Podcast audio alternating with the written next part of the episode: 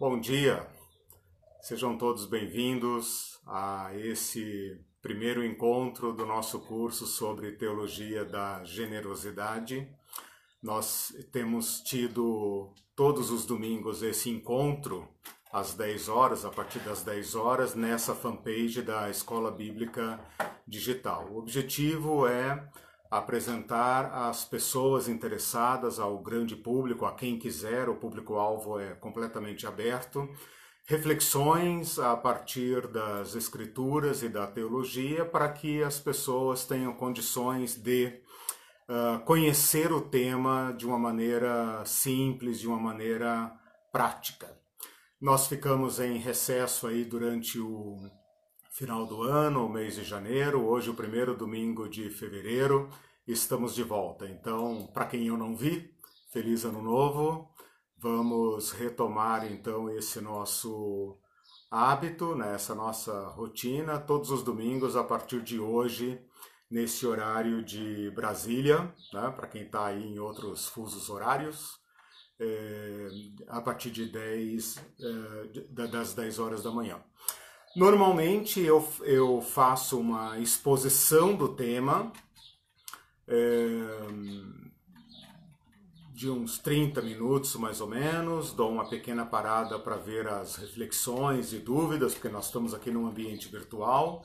Depois faço mais uma exposição de cerca de 30 minutos e então abro novamente para as perguntas, para responder as dúvidas, os questionamentos e ler as observações que vocês que estão aí vão nos encaminhando. Tá bom? Uh, quero avisar também que no nosso, na nossa fanpage da Escola Bíblica Digital tem diversos cursos, uh, especialmente sobre igreja. Eu venho trabalhando aí há um ano e meio mais ou menos sobre temas relacionados à igreja eu entendi que o ser igreja estava em crise, convivendo com diversas pessoas que estão questionando tudo e mais um pouco a respeito da igreja. Então apresentei e deixei aí disponível uh, diversas, uh, diversas aulas, diversos temas, diversos cursos que você pode encontrar. As pessoas me perguntam quanto custa e eu respondo para todos: todo o material está disponível gratuitamente. Apesar de se chamar uma escola, é, não tem matrícula, entra quando quer, sai quando quer e não paga nada. Esse é uma, um serviço que nós prestamos à, à igreja e à sociedade de um modo geral. A igreja tem direito a saber em que cremos e saber isso de modo claro, de modo honesto e a sociedade tem o direito de nos pedir contas do que cremos, e nós devemos estar preparados para responder.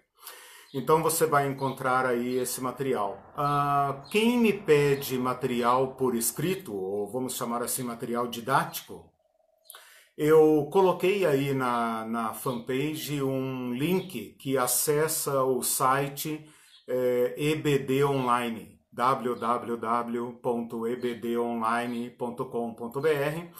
O site não é meu, é de um amigo meu, mas todos os meus cursos, todos os esboços, os, o material didático do que eu exponho aqui está disponível lá.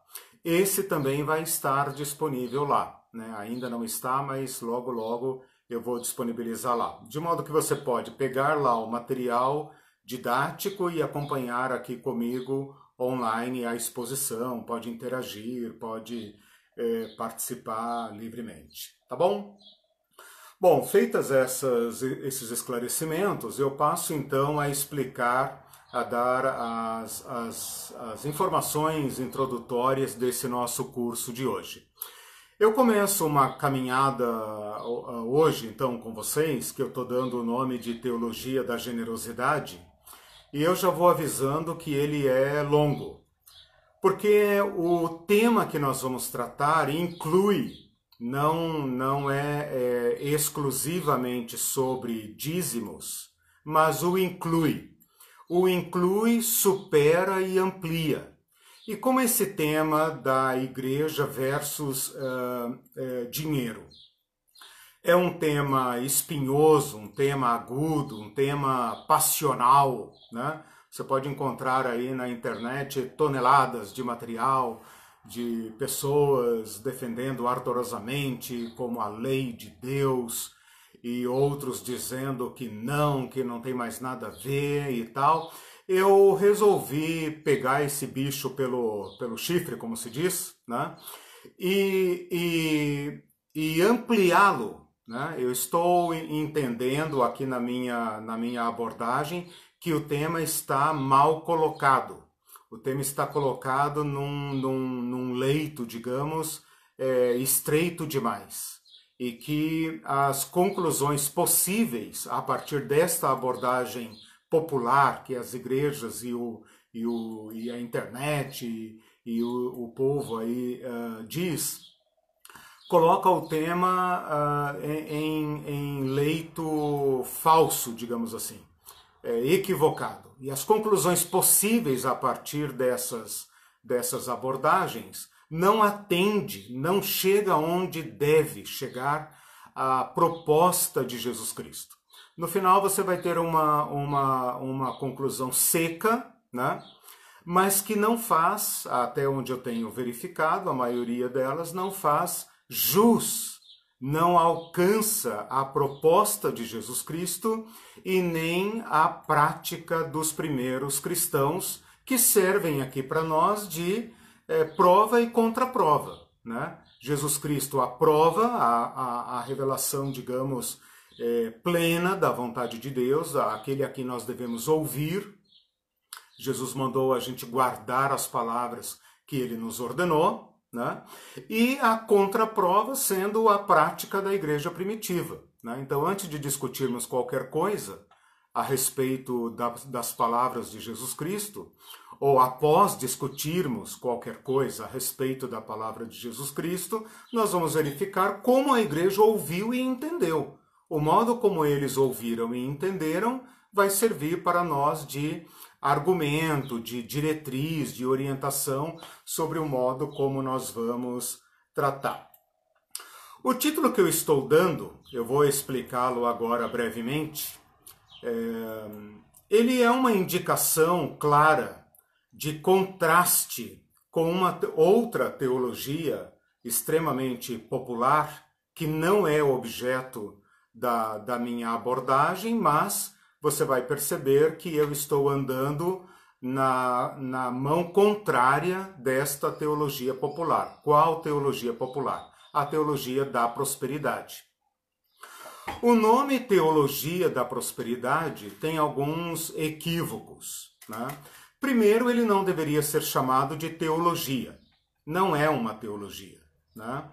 Nós aplicamos, nós usamos o nome teologia quando nós temos uma chave eh, de interpretação ou quando alguém, algum autor, por exemplo, uh, teologia de Calvino, teologia de Karl Barth, né? Quando um autor, um autor eh, importante, um autor que deu uma contribuição relevante à discussão teológica, consegue propor um modo de estudar ou de abordar os temas da, da, da teologia sistemática, os grandes temas. Então, nós podemos falar em teologia da esperança, por exemplo. Porque nesse caso a esperança é proposta como uma chave de leitura dos demais temas da teologia. Teologia da libertação, por exemplo a libertação proposta como uma chave de leitura, uma lente de, de leitura, de interpretação dos demais temas da teologia. A teologia sobre Deus, sobre Jesus Cristo, sobre a igreja, sobre o homem, sobre pecado, sobre salvação. Então, esses grandes temas da teologia sistemática, essas categorias da teologia sistemática, lidas ou interpretadas a, por meio então desta chave de leitura, ou então nós dizemos uma teologia de uma certa época, por exemplo, teologia patrística, como a patrística uh, interpretou e leu e compreendeu os temas da teologia. Ou teologia de Calvino, por exemplo, teologia de Karl Barth, como Karl Barth uh, interpretou a teologia. Então a teologia merece o nome dele. Não é o caso da teologia da prosperidade. A prosperidade desta teologia, não a palavra prosperidade.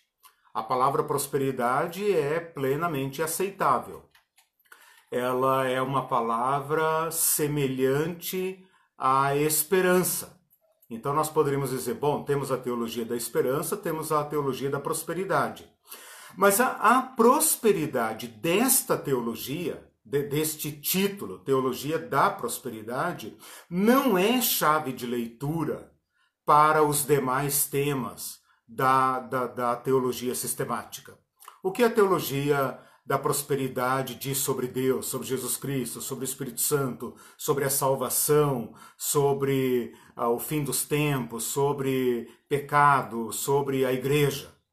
Então, ela não pretende ser, nem ela mesma, mesma pretende ser uma chave de leitura da, do, dos temas da teologia. Então, é completamente inapropriado chamar a teologia da prosperidade de teologia. Ela poderia ser chamada de, é, sem brincadeiras, né? sem, sem nenhuma, nenhum julgamento aqui, porque não é o caso. Mas ela poderia ser chamada de doutrina da prosperidade ou heresia da prosperidade. Não, desculpa. É, quando eu digo heresia, não tem nenhum, nenhum tom pejorativo. A palavra heresia significa uma variação. Né? Então, é uma divergência do tronco doutrinário, é uma inovação. É isso exatamente que significa a palavra heresia. Então, me desculpem os adeptos dessa teologia, não tem aqui nenhum, é, é, nenhum tom pejorativo contra, contra esta doutrina, né? embora eu não a subscreva, não adote e reprove é, completamente. Acho que ela não traz benefício nenhum, e daqui a pouquinho eu vou falar um pouco sobre isso. Mas estou, estou propondo a, a prosperidade como uma variação, uma divergência da história da teologia e uma variação que já estava presente nas suas formas próprias uh, no Antigo Testamento e no Novo Testamento, e que foi uh, é, é, claramente reprovada. Né? Então, essa doutrina, esse ensino, ele já seduziu pessoas no Antigo Testamento. Ele já seduziu pessoas no Novo Testamento. E em todas as vezes em que ele foi proposto, proposta essa doutrina, ela foi reprovada. Então, quando alguém hoje, né, mais recentemente, nas últimas décadas, adota novamente, ele está variando ou divergindo do ensino, digamos, é, ortodoxo, do ensino é, claro, explícito das Escrituras e da tradição dos cristãos. Né? Por isso ele, ela é uma variação. Eu disse que a palavra prosperidade não é equivocada em si, porque talvez alguém diga uh, para nós que uh, a Bíblia fala em prosperidade. Sim, a palavra prosperidade ela está presente uh, no Novo Testamento, mas ela significa uh, em grego algo como bom caminho. Né? A gente também diz isso, ir tudo bem. Ir tudo bem. Vai tudo bem? Sim, vai tudo bem. Foi tudo bem comigo. Né? Se Deus quiser, irá tudo bem com você. Esse ir tudo bem é bem a ideia da palavra uh, original no Novo Testamento, nas raras ocasiões em que a palavra prosperidade eh, aparece. Né? Ela aparece, por exemplo, em 1 Coríntios 16, 2, quando Paulo fala: cada um coloque a parte segundo a, a, sua, a sua prosperidade. Né? Então, segundo as coisas estão indo bem para você, né? nesse sentido. Mas uh, a palavra uh, em português, mas não, né? A palavra em português, prosperidade, você vê que ela tem um sentido positivo, né? Pro, pros, pro, para frente, pró, a favor, e esper, de esperar. Então a palavra prosperidade em português seria proesperar, esperar o bem, esperar coisas boas. Né? A gente poderia dizer prosperança. A gente não fala esperança, então a gente poderia falar prosperança. Né? Significa uma esperança é, com ênfase. Claro que toda esperança é para frente, é para o futuro. Né? Você não espera nada em relação ao passado. O que você espera está diante de você, à frente de você. Então, a prosperidade nesse sentido seria ah, ah, apenas um, um outro modo de dizer esperança com ênfase na, digamos, na positividade, na afirmação desse futuro. Ora, nós temos uma teologia do século XX, uma das maiores e mais importantes teologias da segunda metade do século XX, que é a teologia da esperança. Ah, então é a mesma coisa. Não, não é a mesma coisa. A esperança, como a Bíblia e o Novo Testamento especialmente é, apresenta, é uma das virtudes fundamentais da fé cristã. A fé, a esperança e o amor. Né? Então nós podemos ter uma teologia do amor, podemos ter uma teologia da esperança, mas uma teologia da prosperidade como proposta, como formulada por esses uh, pregadores modernos, não tem sustentação na nossa maneira de ver, nem na tradição da igreja cristã. Ela é uma uh, irrupção uh, recente na história da igreja. Então a gente está tão imerso nesse ambiente da teologia da prosperidade, a maioria de nós só conhece a igreja pregando teologia da prosperidade, ou se não pregando, praticando. Né? Algumas igrejas falam isso explicitamente, outras igrejas falam isso uh, uh, de modo mais sutil, mas de alguma forma é isso que conhecemos passa para nós a impressão de que sempre foi assim. O que eu quero demonstrar para vocês ao longo desse curso é que não. Esse é um fenômeno recente, não inédito, porque, como eu já falei, ela aparece lá nas Escrituras. Né? Mas é, na história da igreja, na história dos protestantes, pelo menos, é uma formulação recente. Eu tenho o direito de chamar esse meu estudo de teologia da generosidade? Bom, deixa eu falar um pouco sobre isso. Se o que eu acabei de falar sobre as teologias e se o que eu acabei de falar sobre teologia da prosperidade eh, se aplica ao que eu estou falando sobre teologia da generosidade. O primeiro motivo para chamar essa nossa caminhada bíblico-teológica de teologia da generosidade é contrastar explicitamente com a teologia da prosperidade. Alguém tem que dar uma resposta para esta variação doutrinária, né? que, que, que tem pretensões de ser uma teologia, mas que não é. É pobre, é, é limitada basicamente à conquista das posses materiais. Essa é sua grande ênfase. Né? Então, o primeiro objetivo é contrastar, é mostrar que a teologia da prosperidade, embora seja barulhenta, é, é, bem-sucedida, faça muitos adeptos, parece que está reinando e, e, fazendo e acontecendo aí no cenário eclesial, é, não, não tem a, o domínio que ela pretende ter e ela tem uma resposta superior a ela.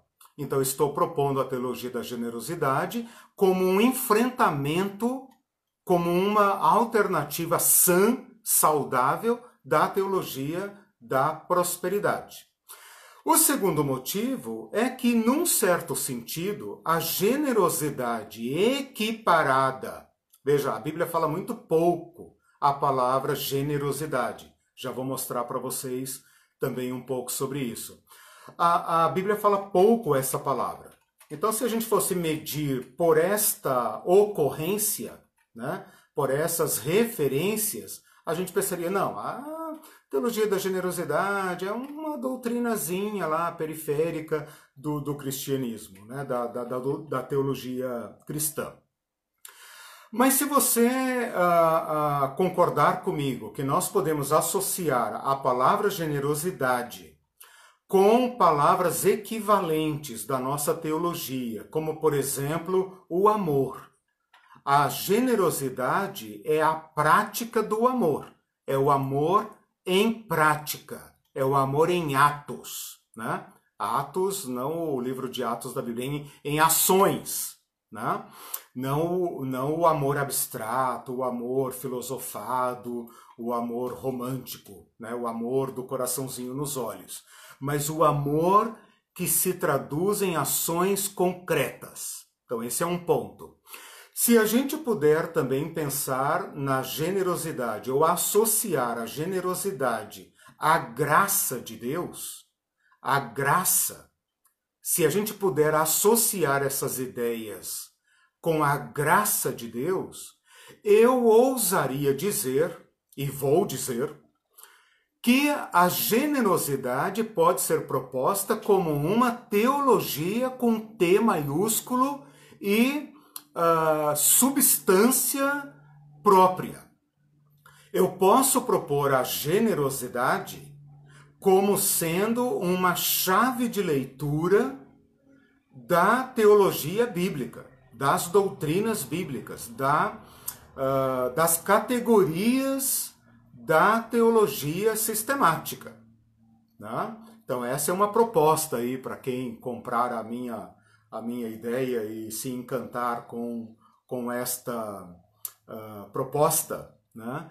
que a generosidade, nesse sentido que eu coloquei, de uh, permitir um olhar sobre as demais categorias do, uh, do Antigo e do Novo Testamento, ou da teologia sistemática, a generosidade como equiparada ao amor em ação e equiparada à graça de Deus, a graça amorosa e o amor gracioso, se a gente puder colocar generosidade como sinônimo de então nós podemos falar numa teologia da generosidade em sentido próprio, como se fala em teologia da libertação, como se fala em teologia protestante, como se fala em teologia é, é, da, da esperança. Nós podemos, poderíamos falar teologia da generosidade.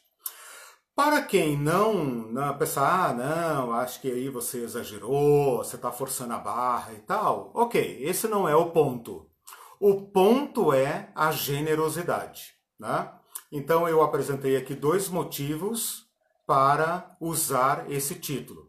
Mas o título em si é apenas a porta de entrada. Né? Para quem achar, não, eu acho que você né, quiser discutir essa questão do uso do, termo da, da do, do, do, do, tema né, da, da generosidade como teologia, então a questão não, eu não vou fazer disso um, um ponto, né? Mas o ponto é então recolocar a proposta de Jesus a respeito da generosidade.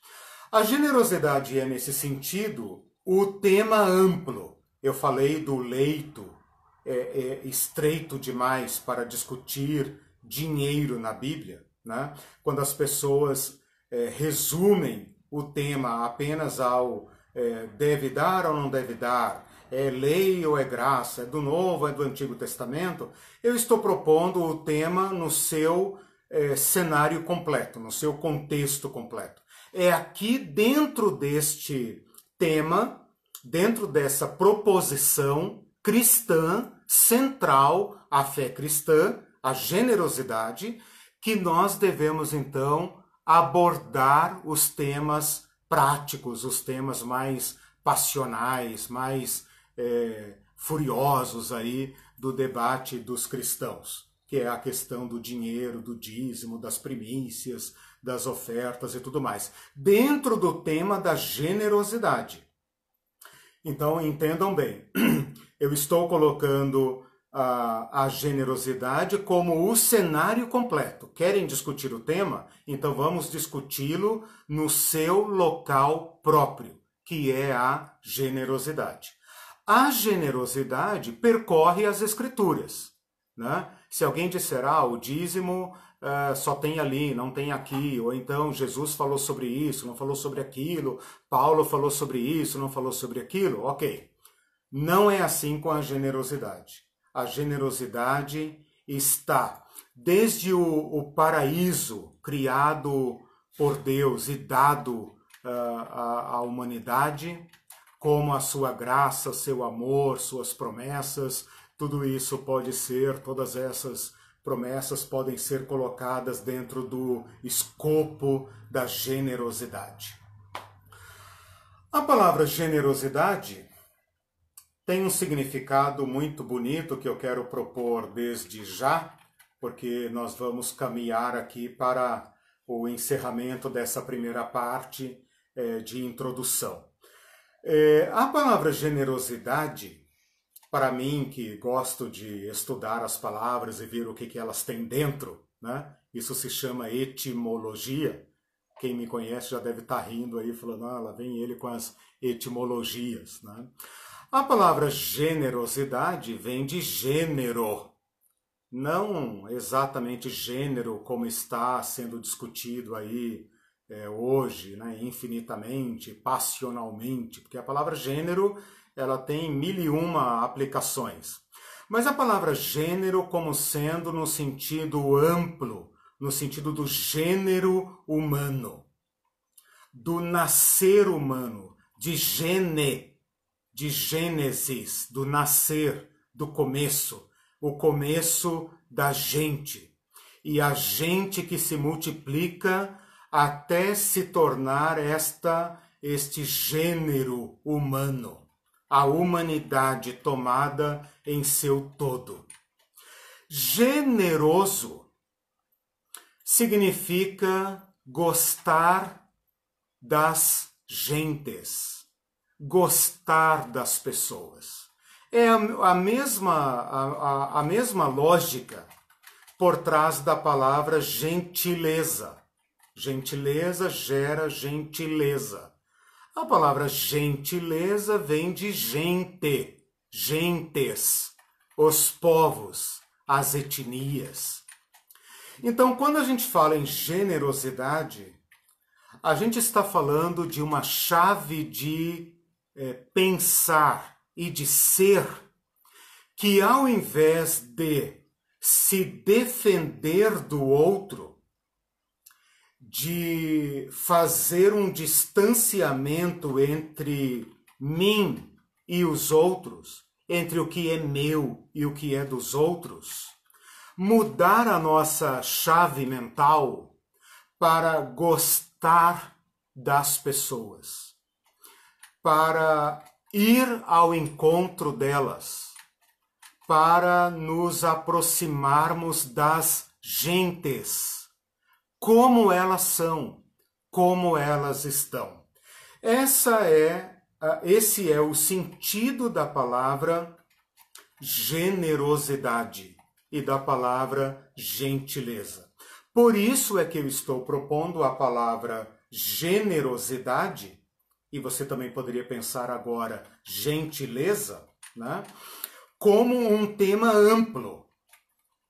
Porque este tema que coloca o outro, o outro, o meu semelhante, a minha espécie, pelo menos em primeiro lugar, né?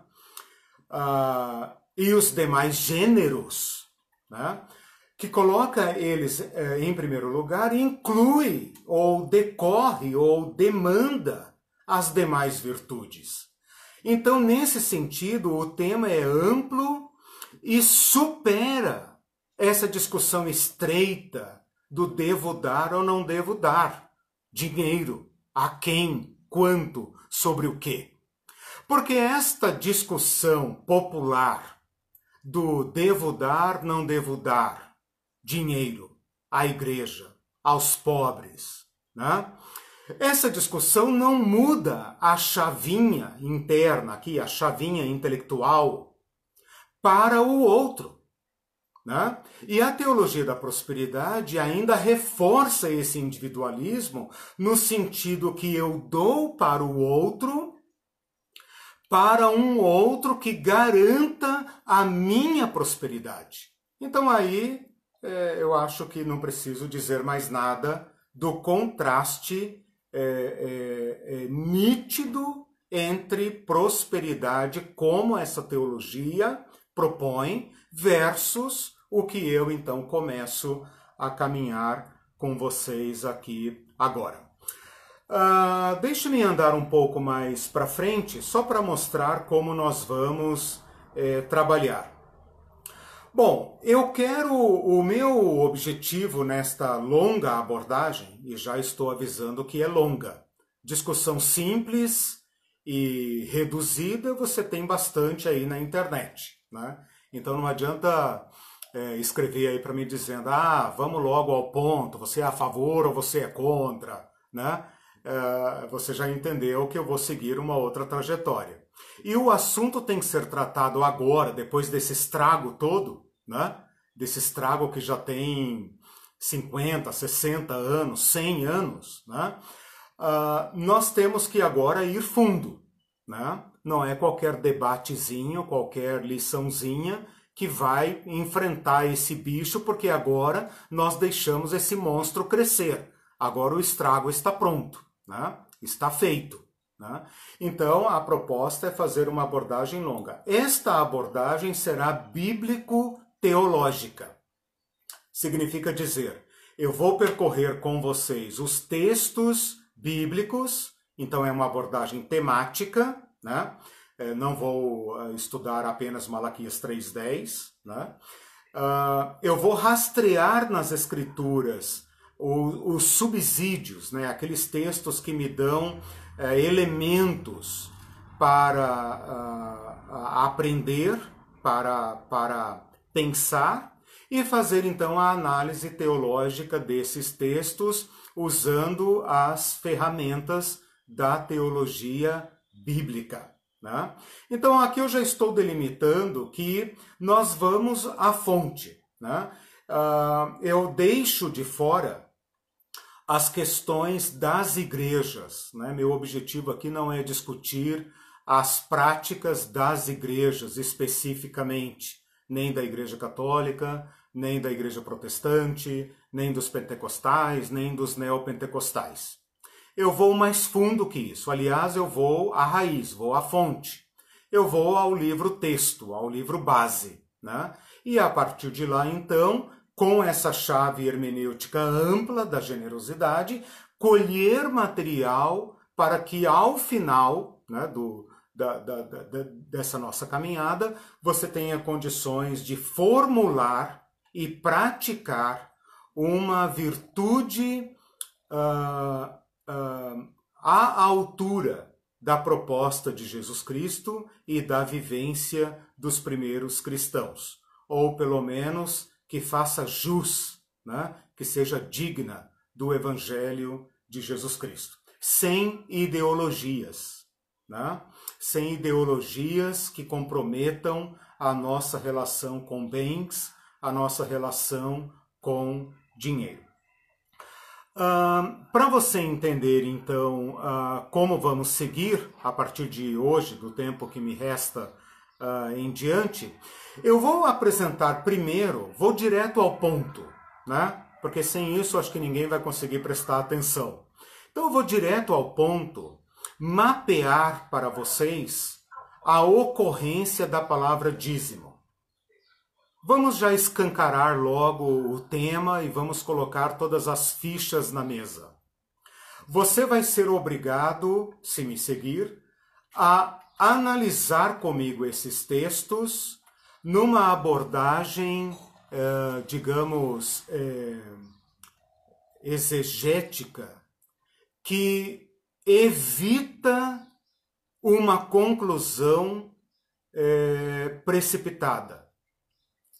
Esse é o exercício: olhar para o texto, suspender seus juízos, seus bloqueios, sua ideologia, né? abrir mão disso, tirar esse óculos com o qual você lê esse tema e ir com, comigo visitar esses textos com humildade, perguntando para eles o que tem lá. Né? E sempre olhando o contexto e tal, todas aquelas ferramentas que a teologia bíblica nos fornece e que também exige para que o resultado seja honesto. Né? Depois nós vamos é, analisar esses textos nos seus devidos contextos. Né? Então, Malaquias 3,10 é apenas a ponta do iceberg. Né? É como aquela raizinha que você vê assim é, para fora né, na, na terra, e quando você vai puxar, você vê que tem uma, um enraizamento é, grande, profundo, e que se você é, não desenterrar tudo aquilo, você vai ficar apenas com o toquinho da raiz na mão. Né? Então nós temos que fazer essa pesquisa e tal. Na segunda parte, nós vamos continuar a abordagem da generosidade, agora em Jesus e na prática das igrejas, ou seja, como as igrejas entenderam e praticaram a proposição de Jesus, como elas imitaram Jesus Cristo. Ok? Se faltou alguma é, dúvida, assim, alguma coisa que eu esqueci de falar na, né, nessas noções introdutórias, vocês vão perguntando aí e tal, e eu vou falando hoje ainda, ou na próxima reunião eu, eu concluo isso. Diga. Antes de você hum. seguir, a Vera Siqueira comentou hum. que há uma intriga que quando nós falamos em generosidade hum. relacionada hum. à religião, nós a vinculamos aos espíritas kardecistas, aos budistas e não aos cristãos. pois é. Caridade, né? Até a caridade, que é a palavra que o Novo Testamento usa para amor, mas que foi, digamos, no uso associada ao amor aos pobres, né? Até a caridade. Olha onde nós chegamos Vera e demais irmãos e irmãs, né? até a caridade, que segundo a leitura, a, a, a, a literatura do Novo Testamento, a linguagem do Novo Testamento, que as Bíblias antigas ainda usam, que nós reservamos apenas para amor ao miserável, ao pobre. Né? Até a caridade já não é mais associada a nós. Então, Olha em que ponto nós chegamos. Jesus falou que nós seríamos conhecidos pela caridade. Como a caridade ficou associada à pobreza, à esmola, né? nós uh, trocamos a palavra caridade né, por amor. Ok, o amor é mais abrangente, mas até esse sentido já não é mais associado a nós. Por isso que eu falei que o estrago está feito. Se alguém pensa que ah, apenas as igrejas modernas, apenas as igrejas da televisão, apenas as igrejas da cura e milagre e demônio, não sei o que, são adeptas da teologia da, da, da prosperidade, esqueçam.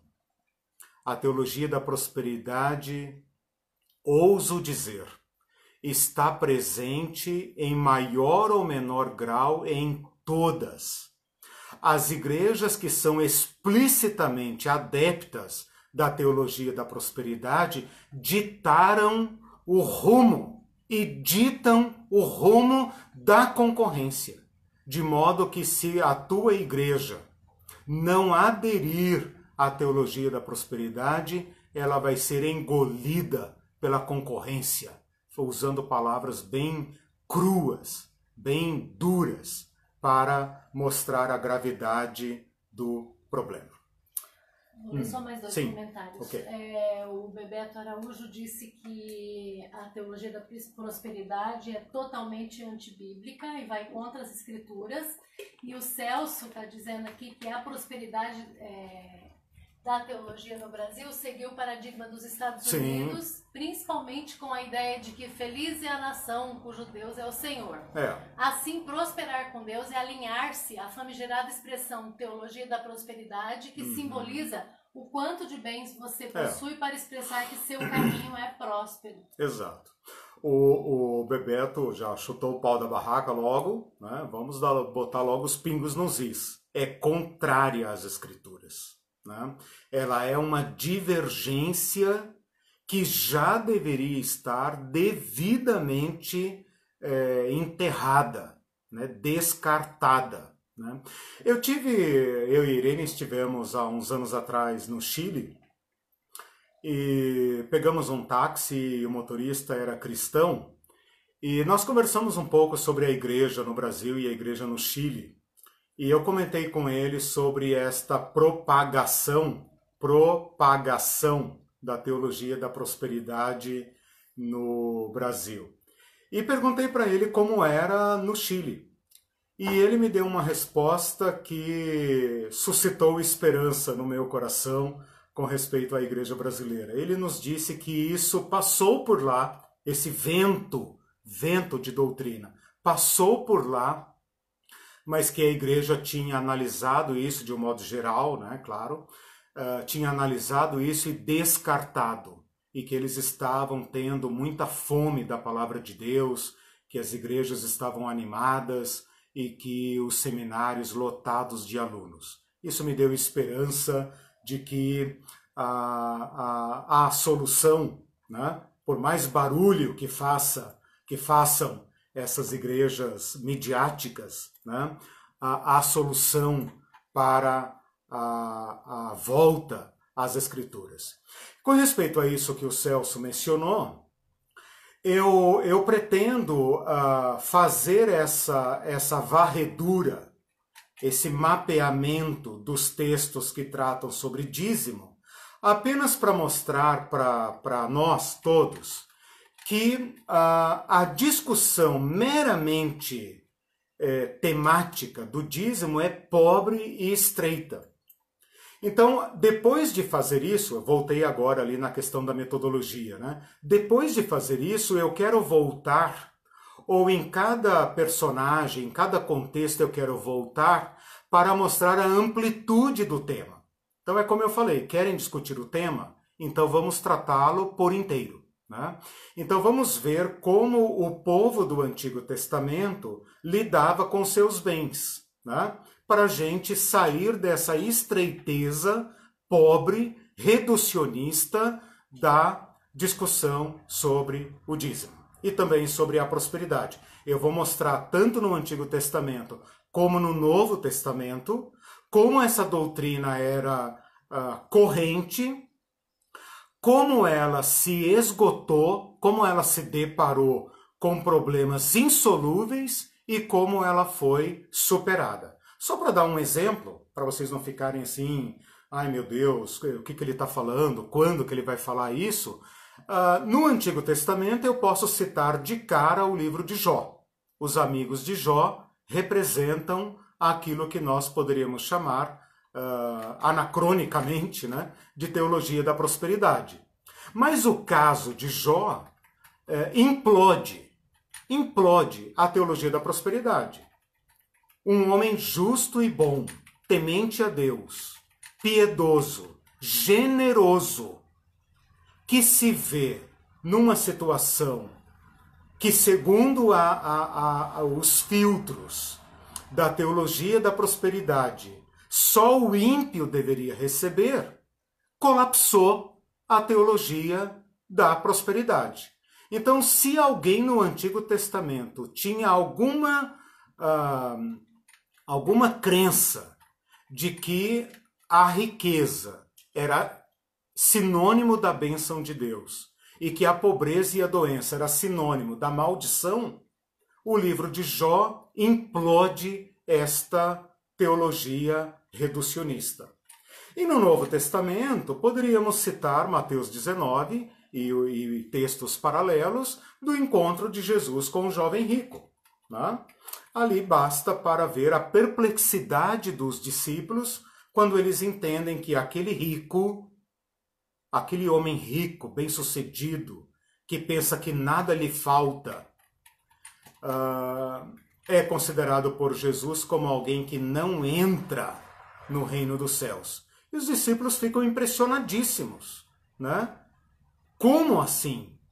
e Jesus então uh, coloca uma pá de cal, né? um golpe de misericórdia sobre essa teologia. Mas como eu sempre comento com os meus alunos, esta praga sempre volta. Né? Só que nós agora temos subsídios para enfrentá-la, por mais barulho que ela faça. Esta, esta abordagem que eu vou apresentar para vocês nunca estará, e eu digo isso com é, tristeza, nunca fará sucesso. Assim como o caminho de Cristo não faz sucesso. Né? Então você nunca terá ah, a teologia da generosidade, vendendo cursos, livros e shows e conferências e não sei o quê. Claro, né, irmãos? Claro, né? Por isso que eu estou aqui na minha casa, né, falando sobre esse tema uh, livremente, como é a palavra de Deus, livre, livre e libertadora. Né? Bom, posso continuar então? Sim. Deixa eu entregar aqui então as fichas para vocês. A palavra dízimo, ela significa isso que você sabe. Uh, em hebraico, ela vai aparecer algumas vezes, ela aparece um total de 37 vezes, já vou mostrar para vocês, sendo 30 vezes como substantivo e 7 vezes como verbo. Então, dízimo e dizimar. A palavra é derivada da, da palavra hebraica des. Né? Então, a palavra maaser ou aser em, em hebraico está ligada à palavra eser ou assar, que é dez. No grego, no Novo Testamento, a palavra vai aparecer apenas oito vezes, né? sendo quatro substantivos e quatro verbos. Então, dízimo ou dizimar. Às vezes a Bíblia fala deu o dízimo, mas no original é dizimou. Né? Como em português a palavra dizimar tem sentido equívoco, ou seja, tem sentido é, dúbio, a gente prefere usar a palavra dar o dízimo. Né? Então, em grego, a palavra é decate e o verbo apodecateuo, e derivado da palavra deca, que é a, palavra grega para dez. Né? A gente fala, por exemplo, Decápolis, dez cidades, né? Decapolis, dez cidades, tem na Bíblia, né? A nossa palavra dízimo não foge à regra, né? Em inglês, em espanhol, em francês, em alguns idiomas que eu andei, alguns idiomas que eu andei olhando. A palavra nossa vem do latim, né? Décimo, décimo, de desce, dez. Né? Então a nossa palavra dízimo vem de dis, des, né? dízimo, diésimo, né? como se diz em, em uh, espanhol, né? diezmo, diez, né? dez, dízimo. A palavra indica um décimo, a décima parte. Né? Então a indicação que nós temos é que Uh, no Antigo Testamento e no Novo Testamento, uma parte, mais especificamente um décimo, era uh, reservado né, para esta finalidade. Qual finalidade? Bom, aí depende do contexto. Em português, uh, eu falei que a palavra dizimar é, é dúbia, porque quando nós falamos dizimou, no, claro, depende do contexto. A palavra dúbia, quando eu digo que a palavra é dúbia, depende do contexto para interpretar. Nós fazemos isso correntemente sem nem perceber. Mas nós falamos, por exemplo, a, a neve dizimou as plantações, ou então a guerra dizimou a população, ou a praga dizimou o rebanho. Dizimou aí tem um sentido é, inverso, né? significa deixou apenas 10%, deixou apenas um décimo. É uma força de expressão, obviamente, não literal, mas que significa acabou com tudo. Sobrou só um punhadinho, né? Então está falando de algo é, é, é, trágico, né? de algo que causou um gigantesco prejuízo.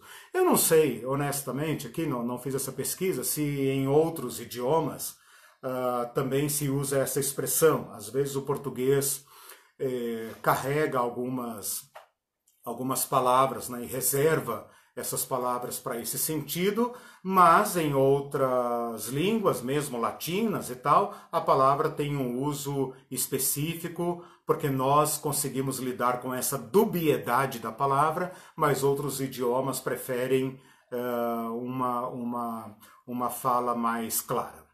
Bom, uh, para então rastrear as palavras dízimo no, uh, no, na Bíblia, eu fiz uma busca pela palavra original, para não correr o risco de pegar alguma tradução, né? Palavra original. Cheguei à conclusão que nós temos 45 vezes a palavra dízimo ou dizimar, substantivo ou verbo, em toda a Bíblia. 45 vezes. Sendo 34, isso é só para você ter um comparativo, tá? Não é para se importar com estatística, mas é só para a gente ver do que é que estamos falando. Né? A, a 34 vezes é substantivo, 11 vezes é como verbo. No Antigo Testamento, como eu já falei, 30 vezes como substantivo, 7 vezes como verbo. No Novo Testamento, 4 vezes como substantivo, 4 vezes como verbo. Totais: 37 ocorrências no Antigo Testamento, 8 no Novo Testamento, 37 mais 8, 45. Eu fiz aqui uma classificação. Eu falei que eu vou entregar as fichas para vocês. Eu fiz uma classificação destas palavras. Eu peguei o, o, os livros onde elas ocorrem e resolvi fazer então agora uma categorização, uma classificação. Então eu dividi essas uh, 45 ocorrências em prática, é, Antigo Testamento, tá? Depois eu falo do Novo. Antigo Testamento, prática individual, aonde um indivíduo entrega a décima parte dos seus bens. Depois eu classifiquei a maior parte das ocorrências em textos que, que estão na lei de Moisés. Levítico, uh, Levíticos, Números e Deuteronômio. Essa é a seção mais rica a respeito de dízimo. É onde a legislação do dízimo está sendo apresentada. Uh, aqui eu encontrei 19 ocorrências, então de 45, veja, quase metade das ocorrências, né, um pouco menos da metade das ocorrências, uh, está nessa seção de legislação. São 16 substantivos e 3 verbos. Depois tem um grande salto e nós vamos lá para o final do livro de Reis e Crônicas a, a última parte da história do reinado de Judá, né, o pré-exílio, a era chamada pré-exílica, que antecede é, sucintamente o cativeiro babilônico, e pouco depois, né, então chamadas reformas religiosas. Uma reforma religiosa do rei Ezequias e uma reforma religiosa de Neemias. Esses textos falam de dízimo. São dez uh, substantivos e uh, dois verbos, doze ocorrências, em reformas religiosas. Tá? Reformas religiosas. Esses textos vão falar da restauração da prática do dízimo elas vão mostrar para nós que o dízimo havia deixado de ser praticado. Né? Então, nós temos pouco antes do exílio e logo depois do exílio. Uh, reformas religiosas importantes. Né? Tem uma reforma religiosa que talvez ou certamente tenha lidado com a prática do dízimo, mas a palavra dízimo ou dizimar não ocorre ali. Então fica assim, digamos, intuído, né? fica implícito que uma reforma religiosa tão rigorosa como aquela de Josias, que também é pré-exílica, uh, tenha lidado com o dízimo, mas por alguma questão, por não ser um tema talvez é, em destaque ou relevante, passa batido e o autor sagrado não menciona, tá? Mas nós estamos no contexto das reformas religiosas.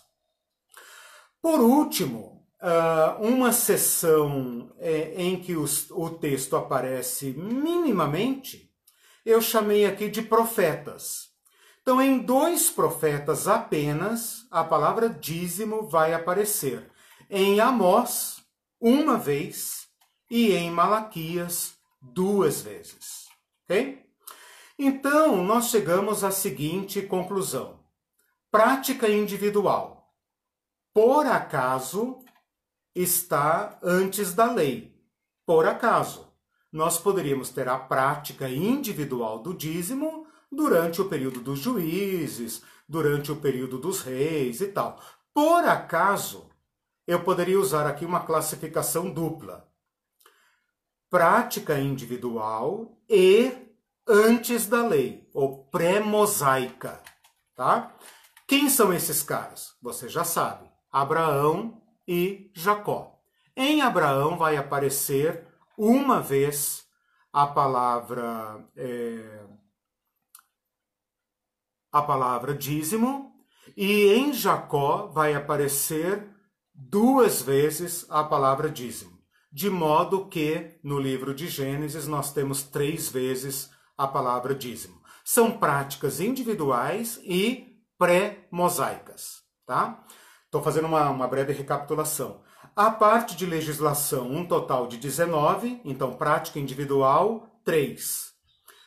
Legislação, 19 ocorrências. Reformas religiosas, 12.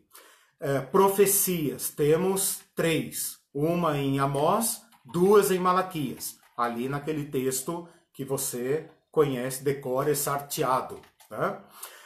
Somando tudo, nós temos 37 ocorrências da palavra dízimo. Só por curiosidade, eu observei que tem quatro ocorrências da palavra dízimo que eu não computei aqui porque não se refere ao dízimo. É a mesma palavra, mas se refere à décima medida. Encontra-se em Ezequiel 45, quando ele está medindo o templo futuro, uma visão é, muito é, complexa. Ali aparece ali a mesma palavra, porém ali é, a palavra está é, ligada à medida de comprimento e não a dízimo de bens. E ela aparece, deixe-me ver, também em Samuel 8, quando Samuel está instituindo o, o a monarquia, ele usa a palavra dízimo ali, mas com sentido de imposto e não com sentido de dízimo. Quando a monarquia é instaurada, a palavra dízimo ocorre apenas em Samuel, que é o homem da transição do período dos juízes para o período da monarquia, né, em cerca de é, mil e cem, mil e pouco antes de Cristo, né? Ah, ele, ele, ele, ele adverte o povo de que a sistemática vai mudar. Né? Mais para frente nós falamos sobre isso.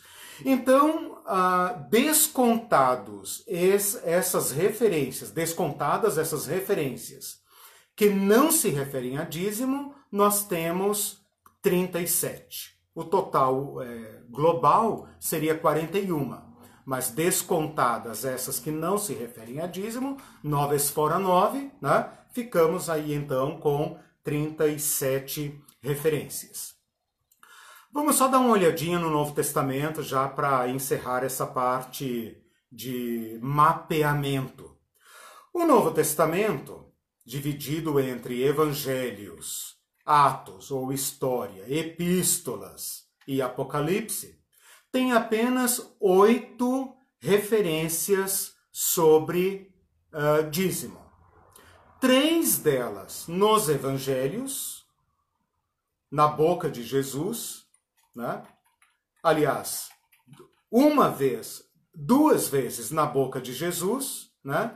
e uma terceira vez na boca de um personagem na parábola de Jesus. Né?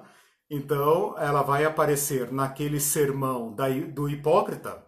Ai de vós, escribas e fariseus hipócritas, que dais o dízimo do endro, da hortelã e do cominho. Então, ela aparece em Mateus e Lucas.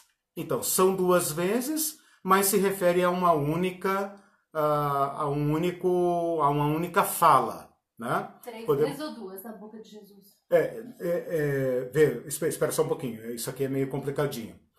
Três vezes a palavra dízimo, tá? Vamos devagar. Três vezes a palavra dízimo nos evangelhos.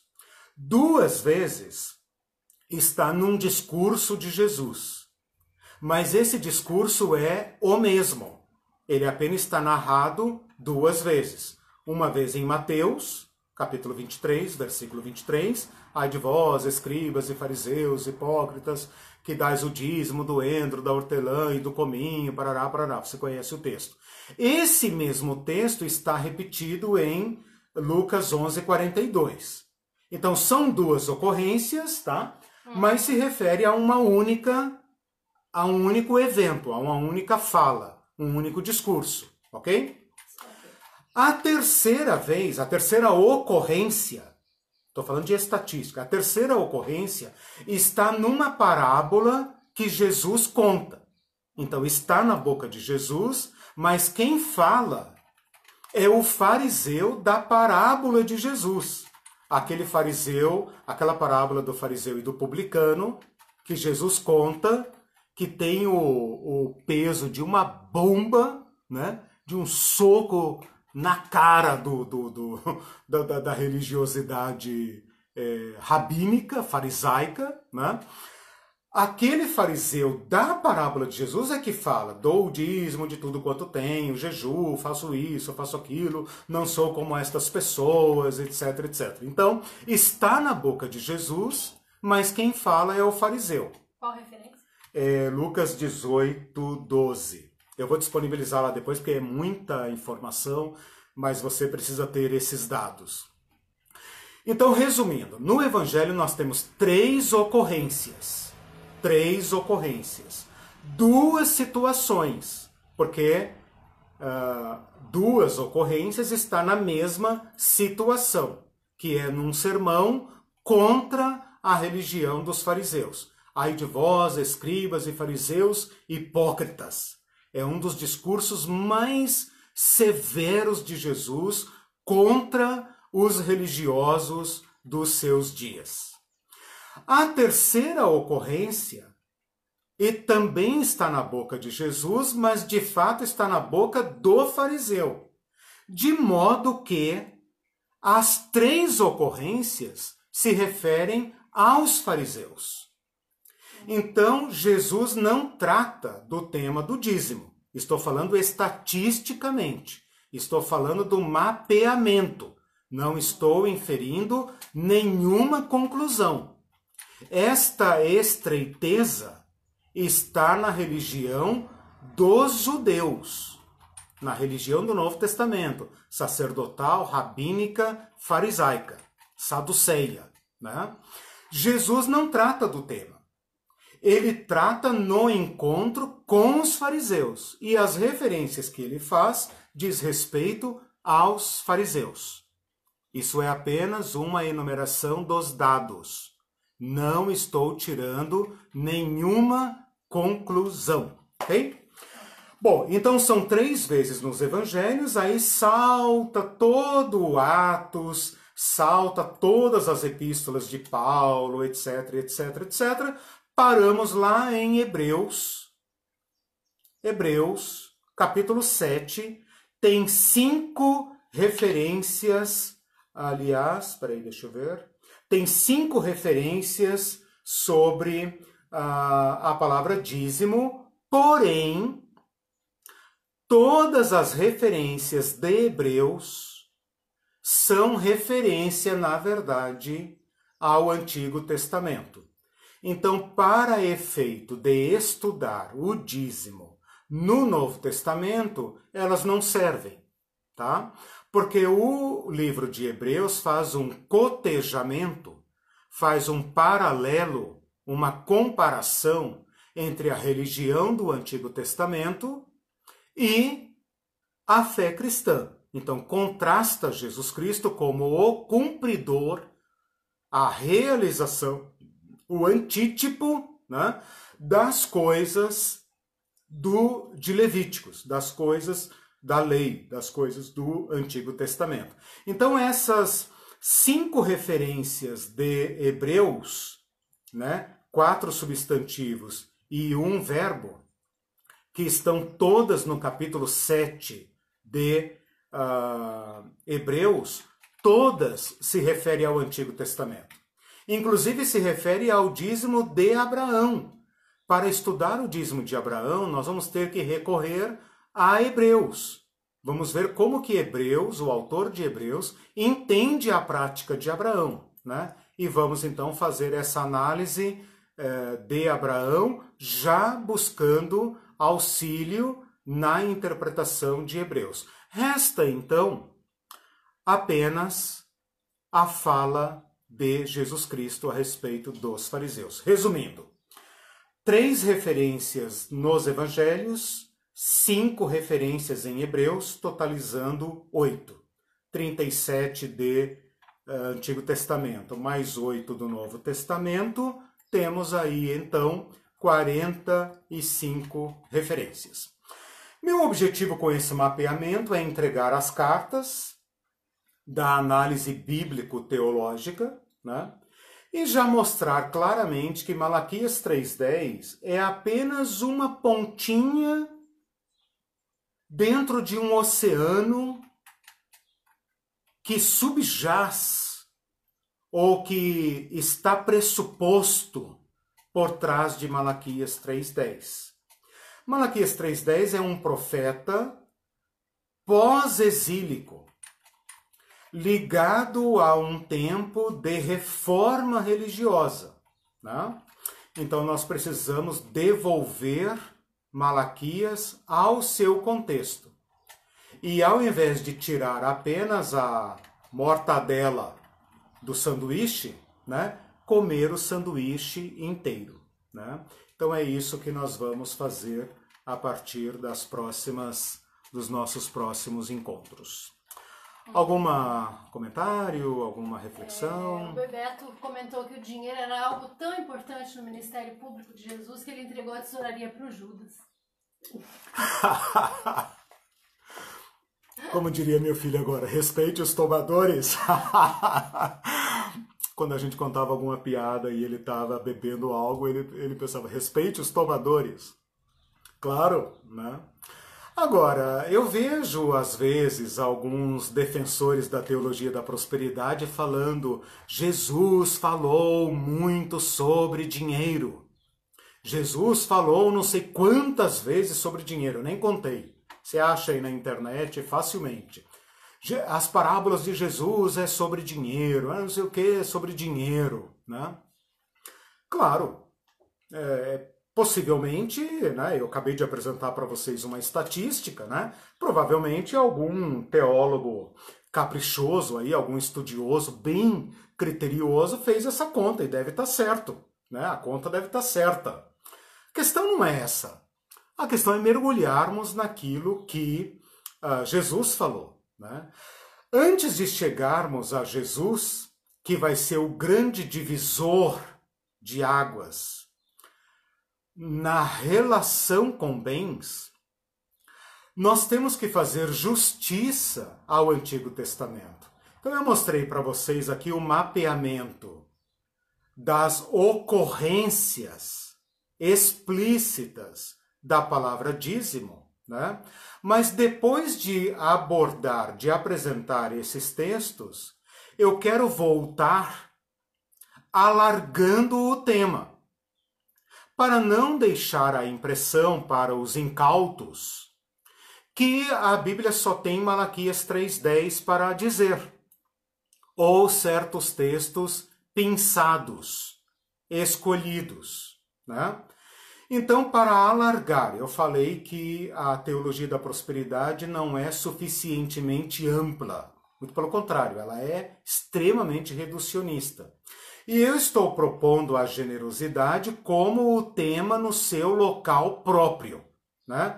Não dá para fazer correr o, o rio Amazonas da, da, da, da generosidade no corguinho, né? no corguinho, como se diz lá no interior do, do rio, onde eu morei, é, é, do, do, da, da doutrina da prosperidade. Então nós temos que ampliar esse tema para poder comportar aquilo que vai ser o resgate de Jesus Cristo.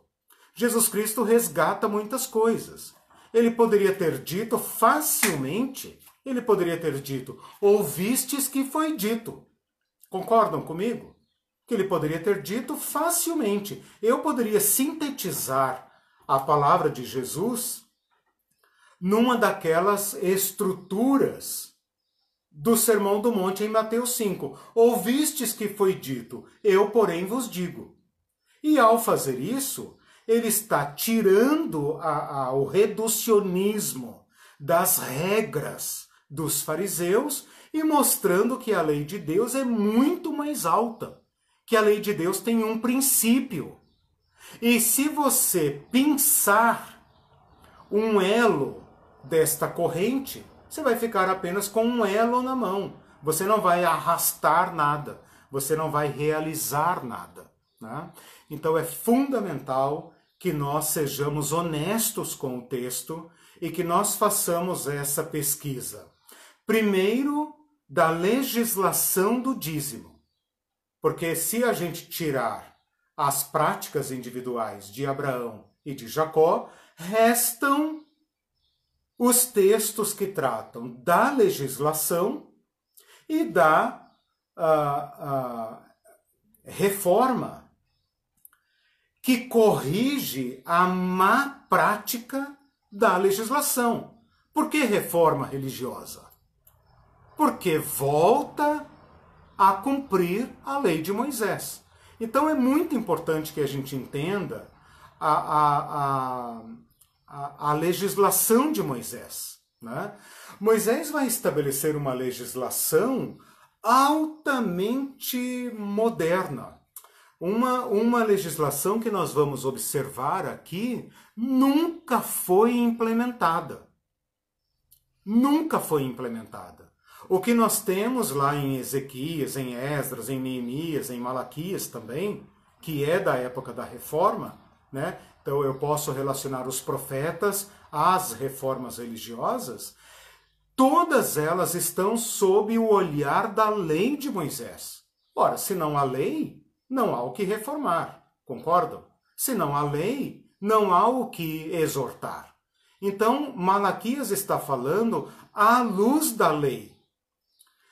Esdras e Neemias estão retificando, reformando o culto a Yahvé à luz da lei. Amós está repreendendo o moribundo reino de Israel ao norte, reino idólatra, à luz da lei.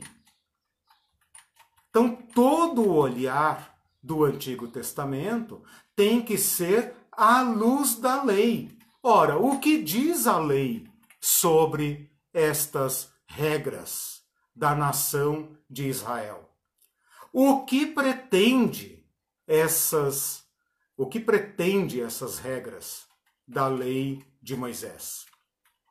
Qual a relação da lei com as práticas individuais anteriores à lei? Essas perguntas têm que ser feitas. Né? E elas têm que ser feitas com honestidade intelectual, com honestidade exegética, com honestidade teológica. eu vou usar aqui uma expressão, mas vou explicá-la. Né? Com uma abordagem fenomenológica. Fenomenológica é um termo que parece complicado, mas significa basicamente o seguinte, aqui para, pelo menos, para o que me interessa, né? Pega o teu óculos que você com o qual você lê, a mente com a qual você entende isso e suspende. Não joga fora, porque ninguém consegue é, chegar ao texto sem seus pressupostos. O que eu estou pedindo, e essa é uma abordagem é, factível, se chama fenomenológica, né, é suspender. Tente colocar de lado um pouco tudo que você pensa, sabe e aprendeu a esse respeito. Para que, junto comigo, você analise honestamente os textos sem a preocupação de firmar conclusões. A fenomenologia significa, nesse caso, o seguinte: nós vamos fazer um tour pelo Antigo Testamento. Nós vamos voltar no tempo, voltar, voltar, voltar, voltar, voltar, voltar até o pé desses patriarcas, vamos calçar as sandálias deles e vamos olhar, vamos observar o que eles estão fazendo, sem julgar, sem criticá-los, sem é, concluir. O máximo que nós podemos fazer aqui são perguntas. O que ele está fazendo? como está fazendo, por que está fazendo, quando está fazendo, essas perguntas, né? Perguntas, sem preocupação de formular uma conclusão, ok? Essa é a minha proposta, uma proposta é, exegética, é, bíblico-teológica, e com isso estou dizendo teologia bíblica, que olha os textos bíblicos e pensa sobre eles, mas num primeiro momento, suspendendo seu juízo, suspende aquilo que você já sabe, já pensa, já conclui, já aprendeu. Suspende. Resista à tentação de concluir, de uh, formular algo, né? Resista à tentação. Observe Abraão, observe Jacó, observe Moisés, observe os personagens, observe, observe, tá? Isso vai dar um grande resultado. Nós não estamos inventando uma roda. Nós estamos apenas seguindo os mestres que tiraram o melhor proveito dos textos bíblicos. E os textos falam por si, né? Claro, você não é obrigado a chegar às mesmas conclusões que eu. Nem eu pretendo apresentar no final desse curso uma regra. Né? Eu pretendo uh, fazer uma abordagem tão bem sucedida, com a graça de Deus, né? que você mesmo tenha material para decidir e responder essa pergunta: Como Cristo quer que eu lide com os bens, os meus e com o sistema de gestão de bens no qual estou inserido. Né? Uma resposta digna, uma resposta digna de Jesus Cristo. eu acredito, e a Bíblia tem feito isso comigo, tenho certeza que com vocês também, que a própria exposição da palavra de Deus é, esclarecerá né, muitas questões, ampliará enormemente a visão, mostrará que uh, uh, um rio cheio né, suplanta e supera, extrapola em muito a abordagem reducionista de um tema isolado. Ok? Vamos lá. É, o Celso. Ok disse o seguinte: sobre o dízimo, os propagadores da teologia da prosperidade centram o discurso pregação amedrontador em Malaquias 3:8. Uhum. É. diante de pessoas mais ingênuas, é. a exacerbação do roubará o homem a Isso. Deus é uma espécie de ultimato para que se oferte ponto final. Isso. Tecnicamente, em direito, talvez a pessoa que deixe de ofertar o dízimo não está roubando, entre uhum. aspas, a Deus. Roubo uhum. se comete mediante violência. Uhum. No máximo estará furtando a Deus. É uhum. isso no direito, né? Uhum. Sim. Ah, Interessante a leitura. Por exemplo, a pessoa pagou todas as. Isso. A pessoa uhum. pagou todas as contas do mês e o que sobrou embolsou sem dizimar ao Senhor. No uhum. contexto espiritual, roubar é muito forte quando uhum. se compara a furtar. É. E deixa eu ver quem mais. O... É, essas questões bem práticas, Celso e demais, essas questões bem práticas, eu espero que elas simplesmente desapareçam ao final da abordagem. Né? Eu sei que as discussões elas tendem a ir direto ao ponto, direto ao ponto. É, casos práticos, como esse que o Celso está apresentando. Né? Ele fez uma leitura interdisciplinar que é sempre esclarecedora né? e deveria nos alertar sobre o uso da, dos termos e das palavras e como isso é entendido, né? E também você faz aí quase que um estudo de caso. Vamos a um caso prático, né? A pessoa fez isso, tá, tá, tá, pagou, não pagou, etc, etc. E a minha expectativa é que ao final essas questões sejam é, respondidas e superadas em muito. Né? Essa é minha proposta. Né?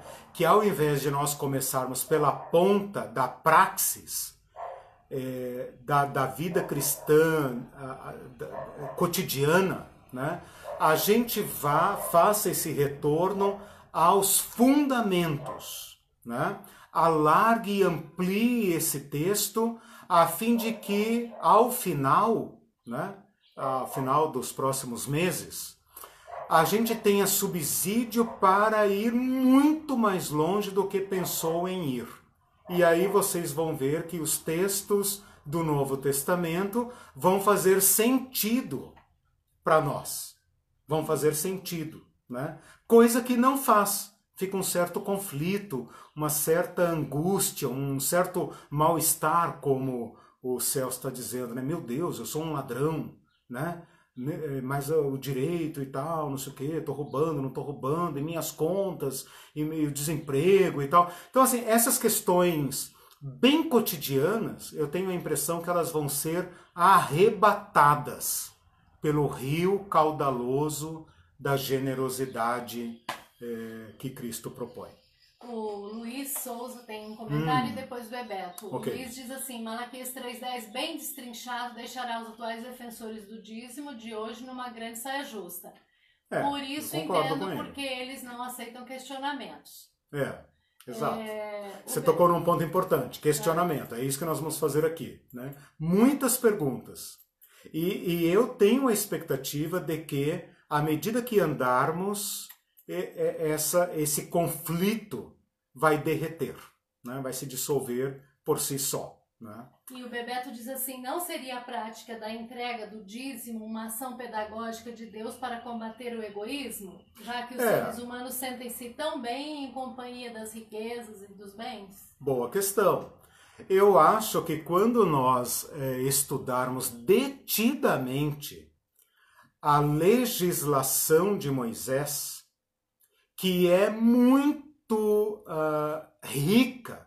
Nós vamos ter que gastar aqui, acho que umas, umas três aulas, né, para abordar a legislação de Moisés, para entender em loco, né, lá no local. Vamos colocar-nos aos pés uh, do povo de Israel e ouvir Moisés explicando a, a, a, a legislação a ser praticada na terra prometida, já em produtividade. Olha que coisa mais interessante. Eles estão no deserto, colhendo maná, comendo aquela farinha, e Moisés está falando de uma legislação a ser praticada na agricultura. Né? Olha que interessante. Então, assim, a gente talvez pensa que sabe o que Moisés propõe. Pensa que dá para colar Malaquias com é, números, com Levítico e boa. Né? Nós temos que fazer uma análise mais detalhada de, uh, da legislação. Né? Uma nota importante que eu já adianto aqui é que quando eu falei ali que Samuel usa a palavra uh, azer, né? aser ou maaser, né? Deixa eu voltar lá para ver se ele usa, ele usa como verbo, ele usa como verbo. A palavra é, maaser, uh, a palavra ali não tem o sentido de dízimo, a monarquia que começa com Saul, instituída ali junto com Samuel e que vai até o cativeiro babilônico, altera profundamente a prática do dízimo. Vocês vão perceber, quando vocês pegarem esse meu mapeamento aqui, que desde Moisés até Ezequias, que é um dos últimos reis de Judá, que faz uma reforma religiosa, a Bíblia simplesmente não menciona dízimo, mas menciona imposto e tributo. Então a gente poderia perguntar: o povo da época dos juízes. Vamos perguntar. O povo da época dos juízes, ali de Baraque, Gideão, Sansão, né? Esse povo aí.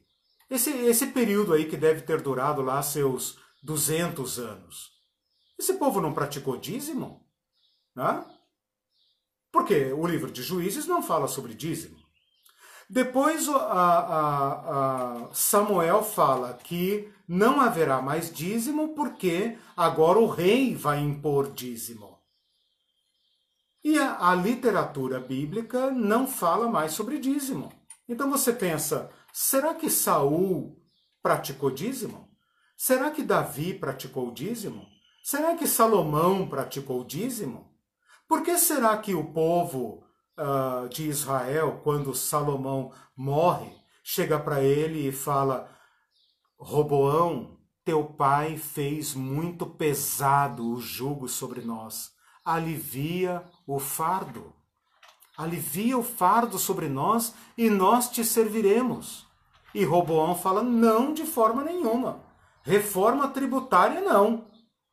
Povo tem que pagar imposto, tributo. Né? E por aí vai, por aí vai. Aí surgiu Amós, profeta, denunciando violentamente a religiosidade do povo e clamando por justiça social. Eu vi que o Bebeto é, é, publicou esses dias, fez algumas menções no, no Facebook dele sobre Amós, o profeta da justiça social. Vá lá ver em Amós 4,4 o que ele fala sobre a prática do dízimo. Né? E depois, então, ele só vai aparecer quando o povo se volta para a lei. Como eu já disse, a reforma religiosa tem que ser lida à luz da lei. O Malaquias está no contexto de uma reforma religiosa à luz da lei. Então nós temos que nos voltar para a lei, para ver o que ela diz, né? E depois aplicarmos à lei os princípios. Os princípios que perduram. Então aí o Bebeto fala: seria um ato pedagógico? Sim, eu diria. E muito mais do que isso. Né? Por isso que eu usei aqui aquele exemplo. Ouvistes que foi dito, eu, porém, vos digo. Né? Vocês poderiam aí me ajudar nisso e tentar formular uma, uma estrutura de redação usada por Jesus cinco ou seis vezes, não sei, lá em, em Mateus capítulo 5, e tentar formular como Jesus falaria. Ouvistes que foi dito: tragam todos os dízimos à casa do Senhor e ao sacerdote e tal. Eu, porém, vos digo. Né? Quem sabe no final do curso a gente consiga é, fazer um exercício de, de um exercício teológico, um, um exercício aí de teologia prática, né, de praxis cristã. Quem sabe isso nos ajude a, a formular uma conclusão. Beleza? Mais alguma pergunta, alguma conclusão, alguma observação? Não, não, tá então na próxima, na próxima, é, no nosso próximo encontro, é, eu vou começar a estudar com vocês esses textos, sempre olhando o contexto e a, alargando o tema para uma compreensão adequada do que está acontecendo ali. Né? Meu objetivo é que ao final você pelo menos tenha é, subsídio, né, material bíblico, mapa da mina, né, para é, é, conseguir se encontrar com esta demanda do Evangelho né? e se sentir em paz com Cristo, dizendo: Eu estou agradando a Jesus Cristo, imitando a Jesus Cristo na prática do amor, da graça, e eu fiz essa sinonimia né? Ah, ah, da generosidade, gostar das pessoas, gostar das pessoas, olhar as pessoas com compaixão, gostar das pessoas, né? gostar das gentes, gostar das pessoas. Fazer esse exercício. Né? Eu não sou uma pessoa, digamos, de é, é, fortes e intensos e rico relacionamentos.